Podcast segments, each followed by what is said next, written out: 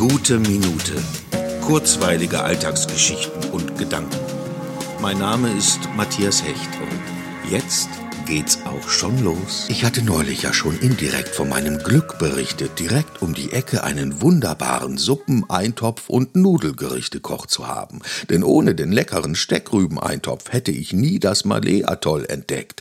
Eigenwerbung.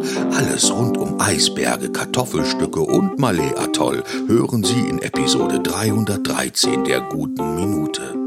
Zurück zur Suppenküche. Immer in den Wintermonaten muss ich an die lecker feine Hühnersuppe meiner Mutter denken, die mit so viel heilender Mystik umgeben scheint. Also dachte ich, ich äußere bei Herrn S. den Wunsch nach einer Hühnersuppe auf der Tageskarte. Postwendend geht er schnurstracks auf sein imposantes Tiefkühlgerät zu, entnimmt einen Ein-Personen-Suppenbehälter to go und überreicht ihn mir mit den Worten Hier, für dich, eine richtig starke Suppenbrühe, geschenkt. Wunderbar. So etwas kann einem ganzen Tag seinen Stempel aufdrücken. Selbstlose Menschen, die sich freuen, einem eine Freude zuzubereiten.